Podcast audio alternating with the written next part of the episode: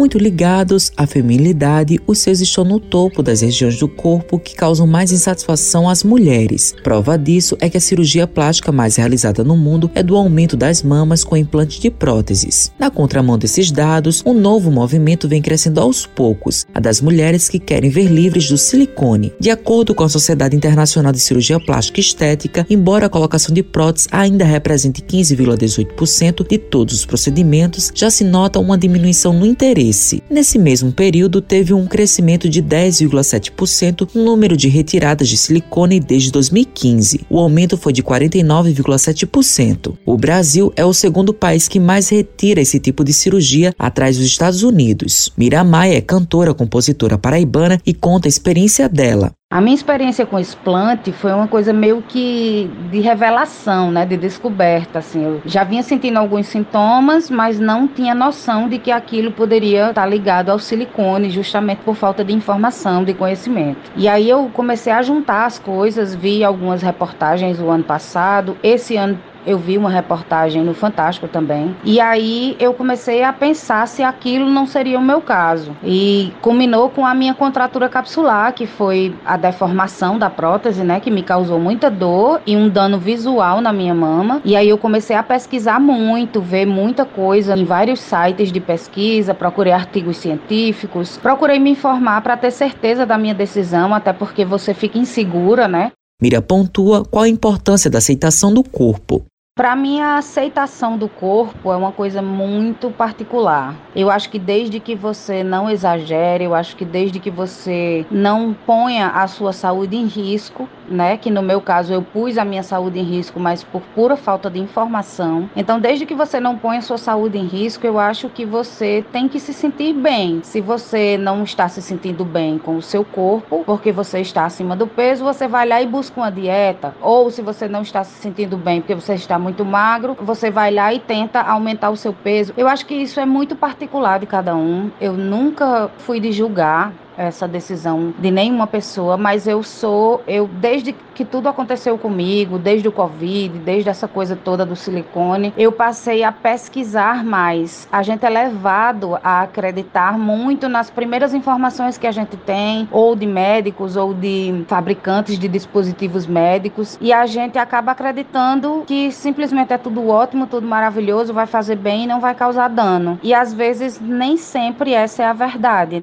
Pedro Granato é cirurgião plástico e membro da Sociedade Brasileira de Cirurgia Plástica e relata quais são as causas da doença de silicone e quais são as orientações para as mulheres. A doença do silicone, na verdade, é uma síndrome, uma síndrome autoimune desencadeada por adjuvantes. E o que seriam adjuvantes? São várias substâncias como o alumínio, contido em alguns desodorantes, implantes hormonais, vacinas e também a sílica do implante de silicone, que é um dos componentes do implante de silicone. Essa síndrome é composta por vários sintomas muito inespecíficos, o que torna o diagnóstico muito difícil e normalmente é um diagnóstico de exclusão. Então, investiga-se várias causas para os sintomas e, excluindo todas as causas, a gente começa a pesquisar se pode ser o implante de silicone, desodorante ou implante hormonal que estaria desencadeando esses sintomas. É uma síndrome rara e de diagnóstico difícil, por ser de exclusão. Não tem nenhum exame que diagnostique precisamente essa síndrome. Vários estudos estão sendo feitos ainda para determinar a causa exata dessa síndrome. Tá? Então, o que eu aconselho para os pacientes que têm suspeitas, que leram alguma coisa e ficaram com medo, é procurar um médico. Primeiro, o seu cirurgião, quem colocou a prótese, alguém que ela confie, e depois ele vai encaminhar para um reumatologista, para um clínico, para algum médico que possa investigar os sintomas, que sejam dores vasculares, fadiga, cansaço, queda de cabelo, unhas quebradiças, para aí então, por exclusão, determinar se essa paciente tem indicação ou não de tirar a prótese para poder tentar que esses sintomas sintomas melhorem.